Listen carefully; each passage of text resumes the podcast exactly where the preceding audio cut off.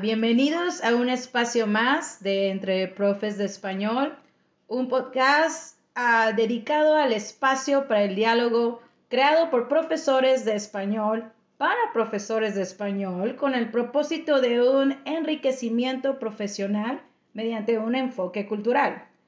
El episodio de hoy es titulado El aprendizaje socioemocional en adquisición de un segundo idioma, que bueno, es el español.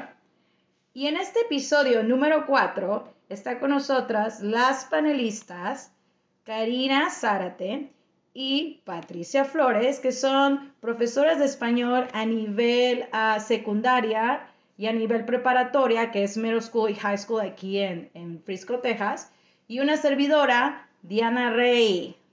Señoritas, señoras profesoras de español, feliz año, lo logramos, llegamos al 2021, ¿cómo están? Muy bien, muy bien, aquí sobreviviendo, calificando, estudiando y, y preparando, pero bien. Patti, ¿tú cómo estás? Muy bien, muy bien, gracias. Aquí, eh, más que nada, positivamente empezando este año escolar. No, año, eh, no escolar, sino más bien el año. Sí, ¿verdad? Se sintió como que otra vez. Sí. Sí, la verdad es que sí, para nosotros el, el, año, para los maestros, el año escolar, de hecho el año en general empieza desde agosto y termina en, de agosto a agosto, yo creo, ¿no? Pero, y entre todo, y en, medio de todo eso están las tradiciones y, y el ambiente familiar. Bueno, muchachas, el día de hoy tenemos un tema que es muy importante para la actualidad que estamos viviendo que es el tema del aprendizaje socioemocional. Y fíjense que estaba yo leyendo que el Consejo Americano de Enseñanza de Lenguas Extranjeras, con sus siglas en inglés AFO, de hecho publicó el año pasado una declaración en donde apoya, favorece y antepone el estado socioemocional no solamente de los estudiantes, pero también de los profesores. Y obviamente hace las recomendaciones pertinentes a todos los distritos e instituciones académicas para establecer esas medidas de prevención de salud y de seguridad para maestros y estudiantes. El tema eh, del aprendizaje socioemocional, pues obviamente recae, déjenme contarles que recae a lo básico, como siempre, que es la pirámide de Maslow, que todo recae a lo básico.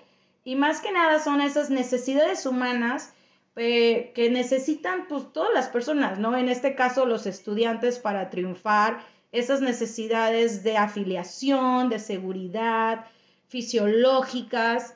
Entonces, uh, es un tema que no es moderno. De hecho, ya han habido investigaciones sobre el tema, han habido estudios acerca de cómo podemos hacer esas conexiones con los estudiantes en el aula para un mejor aprendizaje y no nada más a construir esos puentes entre, de, relaciones emocionales y sociales entre ellos, pero también ahora más que nada que se establezca esa convivencia ah, en el aula presencial y en el aula virtual. Entonces, toda nuestra planeación como profesores o como profesores de español en este caso, pues se está basando en estas nuevas investigaciones. Bueno, no nuevas, como lo había dicho, pero en esas investigaciones que más que nada recaen en lo básico y también preparan a los estudiantes para un futuro que ya lo estamos viviendo, si ustedes me lo dejan decir, que ya estamos viviendo, pero con habilidades para el siglo XXI. Y para apoyarnos y guiarnos en este tema del día de hoy del aprendizaje socioemocional, eh, tenemos una invitada especial que de hecho me dio, uh, tuve la oportunidad de asistir ahora con el e-learning a una de sus clases online y ella estaba comentando acerca de esta magnífica profesora de español, estaba comentando y enseñándonos a todos los otros profesores acerca de este tema del aprendizaje socioemocional, técnicas, estrategias y que los profesores pueden utilizar para ayudar a los estudiantes a tener estas conexiones socioemocionales con los profesores y también entre ellos, ¿no? Como, como estudiantes, como seres humanos. Nuestra invitada de hoy es Ninfa Loera. Ninfa, ¿cómo estás? Cuéntanos de ti, ¿Cómo has estado? Dinos, gracias por estar aquí. Antes que nada, gracias por estar aquí. ¿Cómo estás? Pues estoy muy bien. Estoy agradecida por tener esta oportunidad de poder platicar con ustedes y compartir otro mensaje y, bueno, compartir también apoyo para esta, este, esta meta que tenemos nosotras como profesores, profesoras de, de inspirar a otros profesores de incorporar el socioemoción, el aprendizaje socioemocional en su, en su aula, porque es súper importante y a veces nos cuesta, no, quiero decir convertir, pero sí, que otras personas crean en nuestra, nuestros objetivos acerca de lo que se trata de el aprendizaje socioemocional. Un poco de mí, yo desde niña tengo interés en todo lo que se trata de la comunicación. Em, yo fui, criada en un pueblo muy pequeño que se llama Marfa. Ah, tiene fama por todo el mundo, aunque tenga una población muy pequeña. Les cuento esto porque es ahí donde empezó mi interés en el idioma de español. Eh, yo pasé mucho tiempo escuchando conversaciones entre mis tíos y mis abuelos y ellos no solamente hablaban español, sino manejaban un spanglish. Entonces hablaban de repente en inglés y luego en español y yo, bueno, era algo normal, pero ya cuando me cambié a Dallas y tuve oportunidad de ser parte de una clase para hispanoparlantes en el high school, me di cuenta que mi español era súper mal, o sea, súper pésimo. Entonces um, es ahí donde realmente decidí ser profesora de español, porque muchos se burlaron de mí y porque soy, bueno, era más prieta cuando era adolescente, pero me miraban y decían, ah, pues eres mexicana falsa o, you know, whatever. Y bueno, me daba pena en ese entonces, pero me puse las pilas y dije, ¿sabes qué? Yo voy a estudiar una, en una universidad, no, no cualquiera, sino yo quiero estudiar en una que, que me vaya a dar una experiencia completa y um, escogí a Southern Methodist University y es ahí donde um, tuve las experiencias que nunca me, yo no, de niña, no pensaba en algo tan grande. Pude asistir a clases con cinco o seis personas y tener profesor, profesores de todo el mundo, de Puerto Rico, de España, de México. Y es ahí donde ellos me ayudaron primeramente crecer mi confianza en mí mismo y bueno, también aprender de todo el mundo, de lo que se trata de la cultura y también del idioma y pues ahí es donde empezó todo. Oye, pues... Te conté mucho. No, no, no, está súper bien porque, eh, mira, yo no soy, yo no soy de aquí, soy de, de México y este, y bueno, también Patty y Cari y la verdad nos, nos da ah, mucho orgullo que ahora sí que profesionales, uh, profesionales como tú, profesionistas como tú, de hecho, se quieran uh, dedicar a este tipo de, de, carreras que son muy nobles y que, nada, que se den cuenta en el transcurso de las experiencias que tú estabas comentando, de poder inspirar a otros profesores y de, y de también pues dejar, ahora sí que dejar huella para poder ayudar a los estudiantes a poder a tener las mismas experiencias que tú has vivido y así ayudarlos para, para un futuro.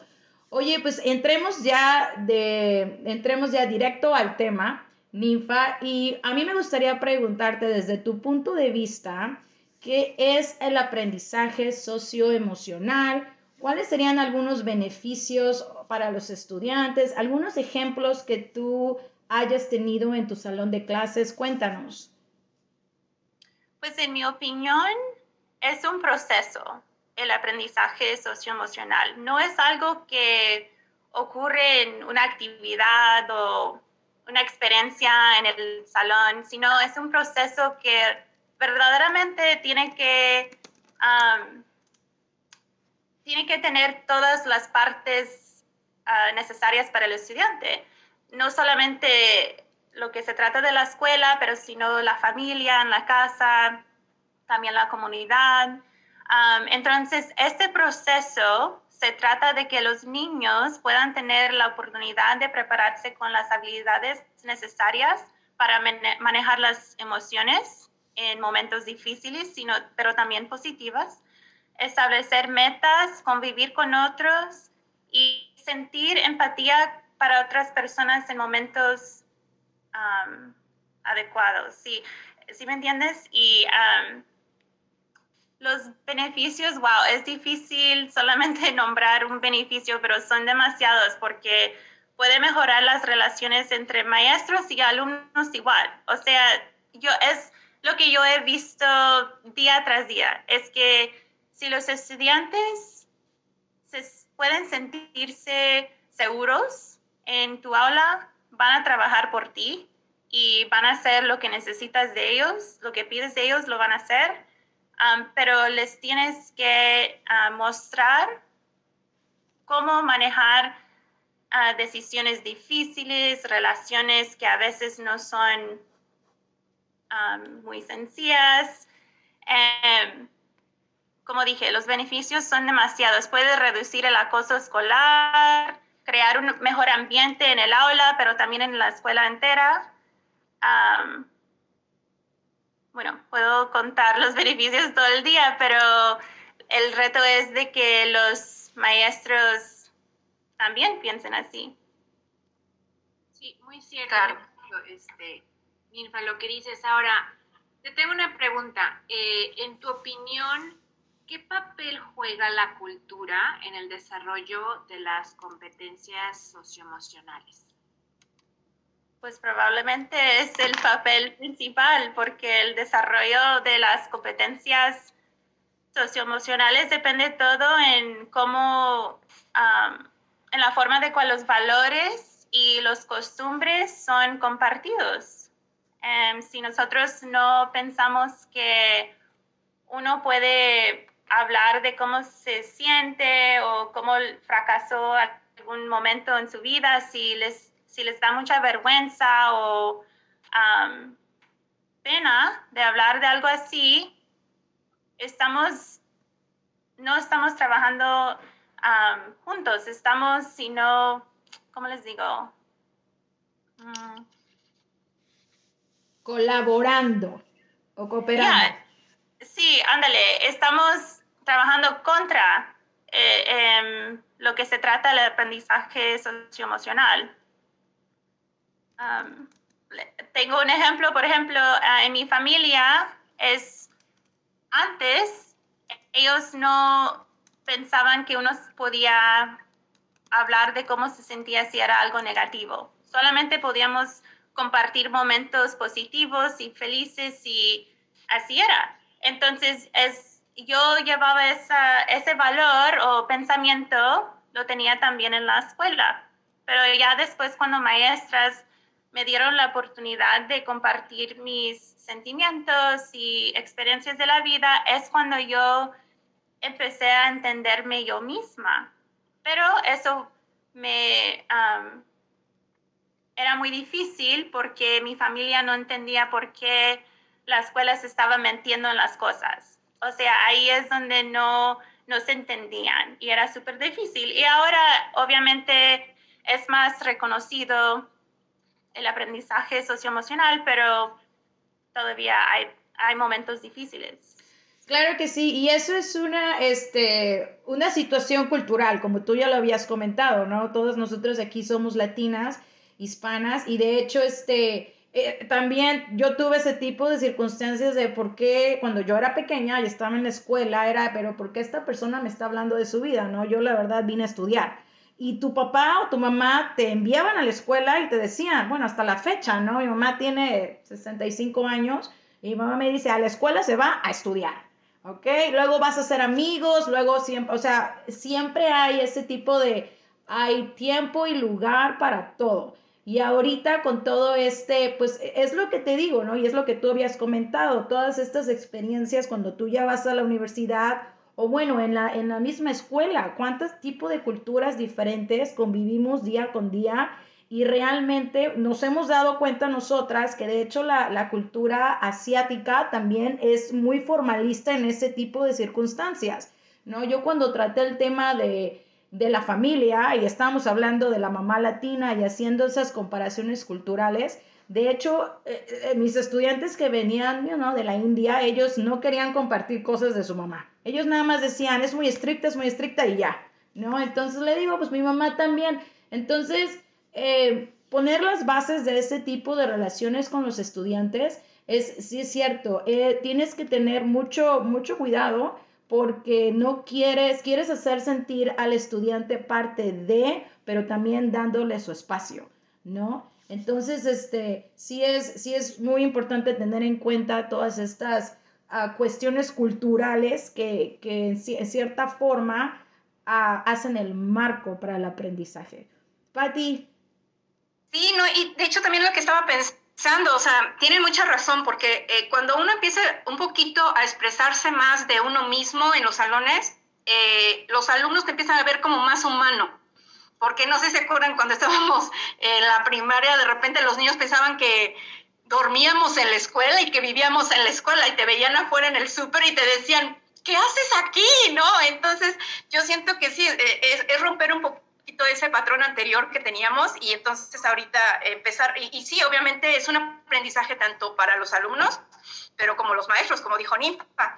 Y bueno, entonces, Nifa, ¿qué estrategias eh, nos podría sugerir o tienes para reducir el distanciamiento social, en este caso, en una aula virtual?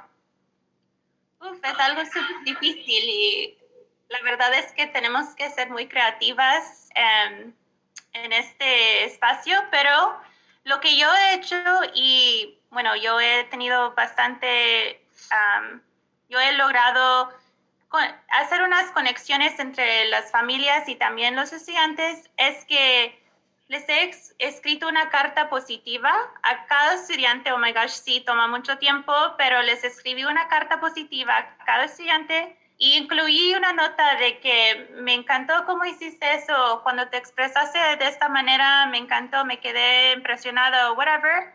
Y les mando esta carta y lo que hace es que crea una conexión entre el estudiante y la familia y yo como maestra. Y al momento de necesitar hablar con ese estudiante de algo, ellos como que ya puede, yo me puedo soportar con esa conexión.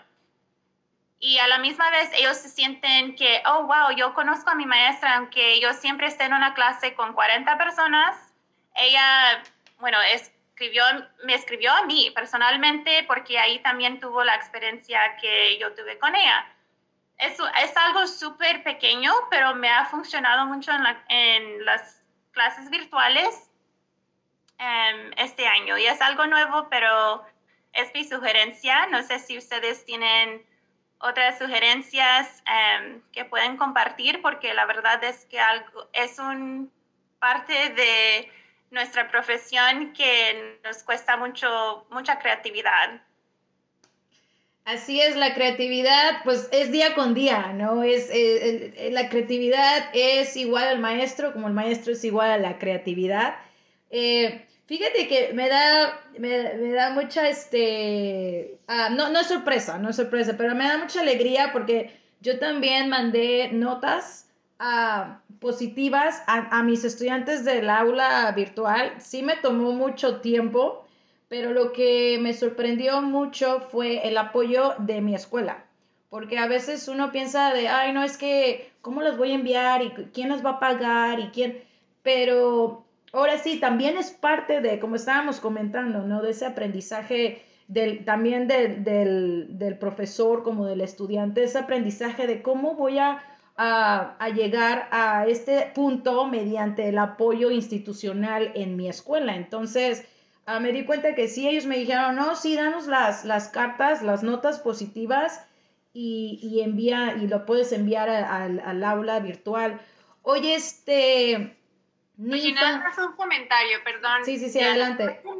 Es sumamente interesante, o sea, lo que estamos hablando básicamente es, es establecer esas relaciones con ellos, ¿no? Para que exista esa confianza, eh, ese, ese respaldo y a la vez el respeto.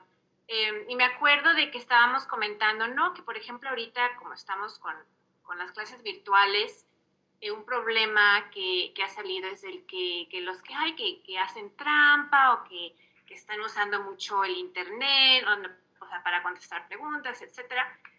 Y a lo que yo siempre vuelvo es si, si establecemos bien, bien esas conexiones, esas relaciones y nos tienen, nos tienen confianza los niños, eh, últimamente terminan o sea, con esa confianza nos quieren, a, la vez como que te quieren apantallar también, o sea, te, te quieren, quieren tu apoyo, quieren que, que les lleguen esas cartas de, de, cosas positivas, entonces tienden creo que a esforzarse un poquito más y, y, querer salir adelante. Entonces, igual, vuelvo a lo mismo, esas relaciones, esa confianza, establecerse y saber que la maestra te conoce, eh, ha tomado el tiempo de, pues, lo, que mencionas tú de las cartas, de, conocer, ¿no? las cosas que has hecho y, y, pues, darte puntos buenos, ¿no? Em, bueno, nada más. de hecho, ¿sabes qué iba a comentar también, Cari? Algo que me ha funcionado a mí mucho es eh, una vez a la semana eh, decirle a los estudiantes que me cuenten algo que hicieron esa semana o algo que aprendieron, algo que les pasó.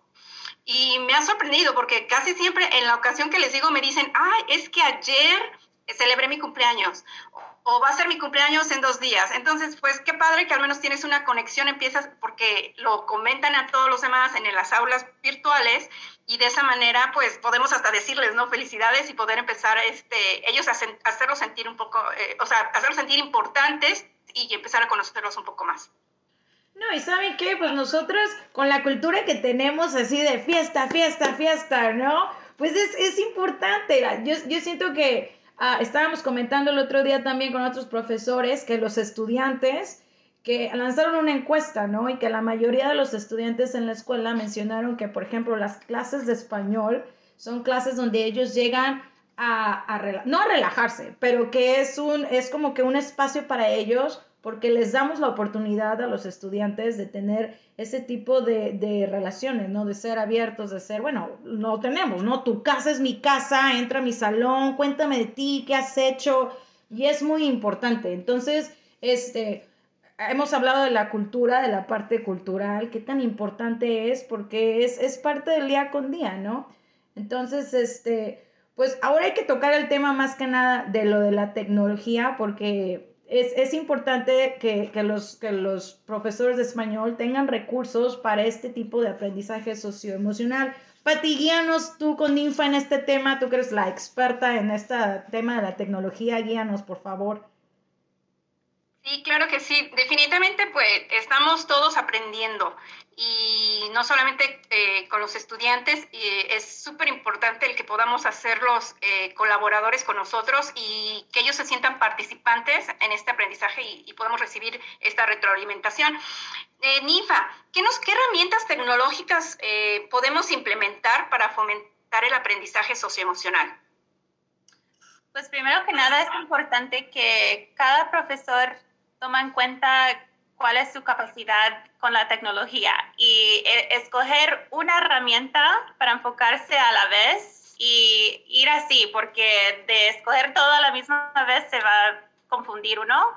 Em, pero me encantan, encantan, encantan los medidores de humor que hay por ahí. Ah, son súper simpáticos y ofrecen un momento para que los estudiantes puedan reflexionar en cómo están y cuáles son sus metas del día y bueno, los puedes encontrar sin, en Google, obviamente, puedes bajar eh, la foto, pero también si usas Nearpod o Pear Deck, algo así.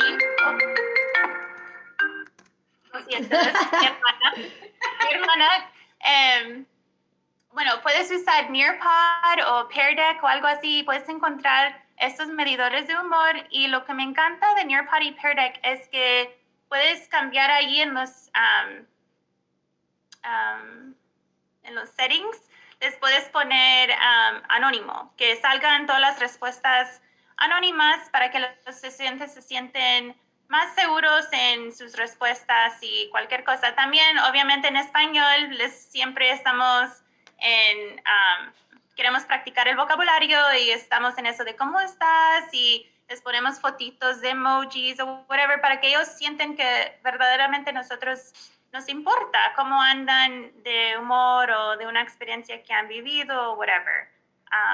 son mis herramientas preferidas, el Nearpod y el Pear Deck, pero no sé, ustedes tal vez tienen otras herramientas que recomiendan. Ah, no, Ninfa, yo te copié todo a ti. De hecho, con todo.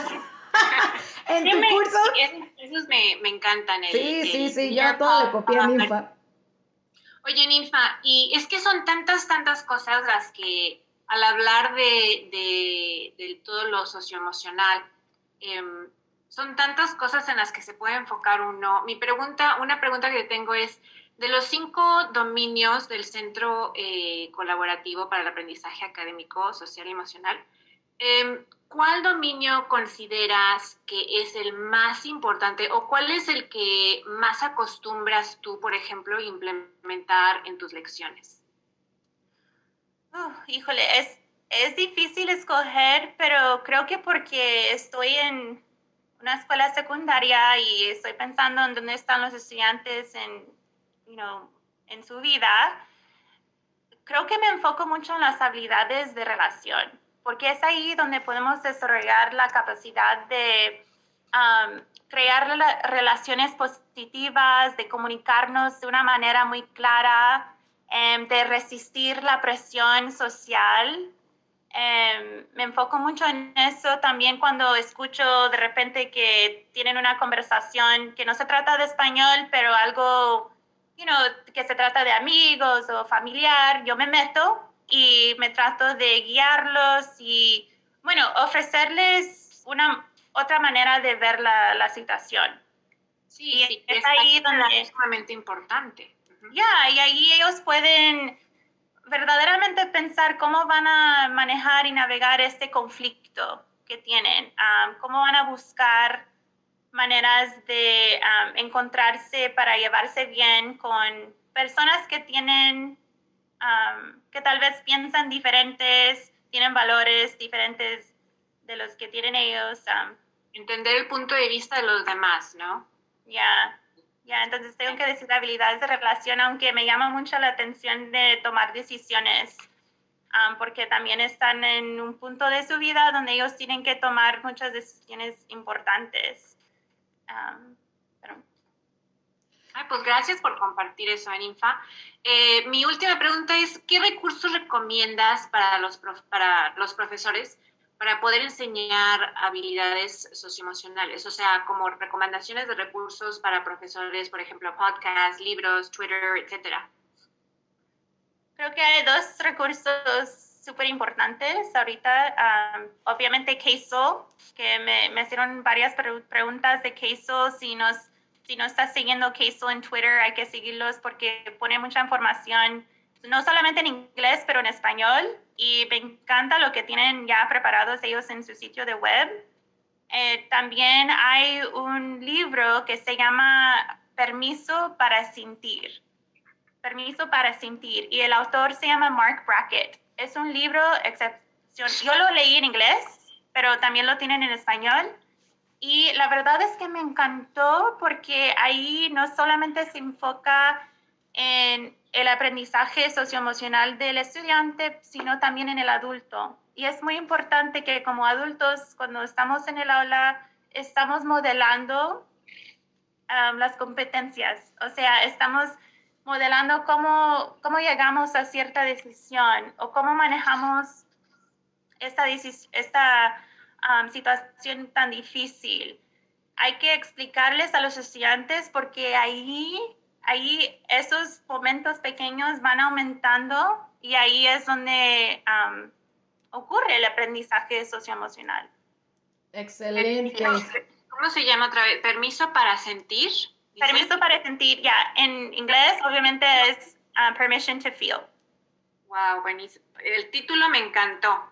¿Verdad que sí? Y el muchacho se llama Mark Brackett y él trabaja en Yale um, en un proyecto que se enfoca en el aprendizaje de socioemocional. So, me encanta. Así que todos a seguir en Twitter a, a Casel, para decirlo en español, ¿verdad? Eh, Casel, y, y, y, empezar a aprender un poquito más sobre eh, todo este aprendizaje emocional y las cinco herramientas que podemos usar.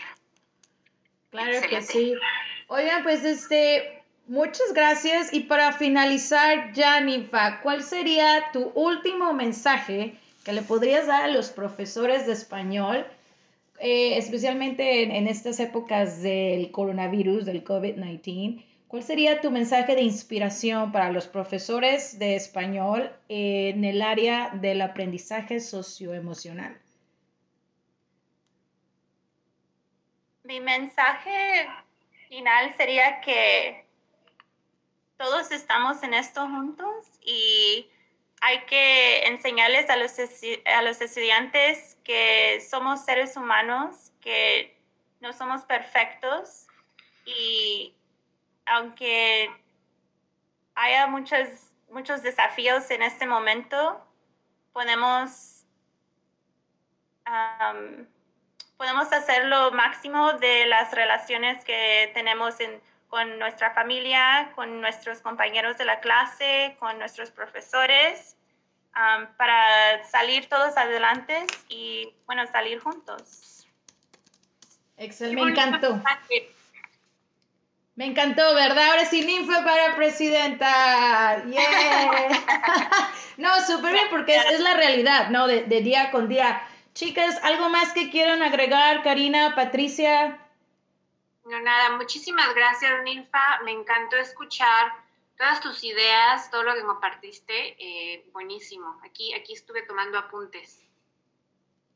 Claro que sí, y, y, me encantó esa parte que podemos este, llegar a ser un poquito más humanos en el salón, porque aunque estamos enseñando por medio de Internet, que los alumnos no pueden llegar a conocer también como seres humanos, ¿no? Y, y que podemos transmitirlo de alguna otra manera a través de, de todas estas tecnolo de esta tecnología y, y, pantallas, que a veces no podemos estar ahí, ¿verdad? Que aunque quisiéramos, y, pero pues eh, no, no dejamos de ser seres humanos, tanto los adultos como los jóvenes que, que, estamos enseñando. Y entonces, si tenemos esa meta, yo creo que vamos a enseñar del corazón y vamos a poder nosotros llegar a los corazones también de los alumnos. Claro que sí. Bueno, chicas, pues muchas gracias. Hemos llegado al final de este episodio uh, cuatro, número 4 de Entre Profes de Español. Si nuestro público tiene algún comentario o alguna sugerencia, estamos en Twitter uh, hashtag entre profesores de español. Uh, si quieren seguir a la profesora Ninfa Loera, es arroba uh, SRA Loera, señora Loera, abreviado. Uh, también yo estoy en Twitter en arroba señora Diana Rey. Karina está en arroba teach Spanish TX, TX. Y Patricia Flores está en arroba coach P Flores, coach P Flores. Uh, les agradezco mucho otra vez uh, su participación, sus estrategias, su obviamente su lado humano. Uh, estaba comentando con mi director el otro día, ¿no? Que hay que tener corazón para esta profesión y la verdad todos lo, queremos, queremos un mundo mejor y este nueva, es, es, es, no es nueva, como lo había comentado, ¿no? La situación del aprendizaje socioemocional y todos sus aspectos eh, es parte del día con día del estudiante y del profesor. Al fin y al cabo, como lo dijeron todos ustedes, somos seres humanos y venimos a ser felices aquí al mundo, ¿no? Gracias por escucharnos, cuídense mucho y nos vemos en el siguiente episodio de Entre Profes de Español. Adiós. Adiós.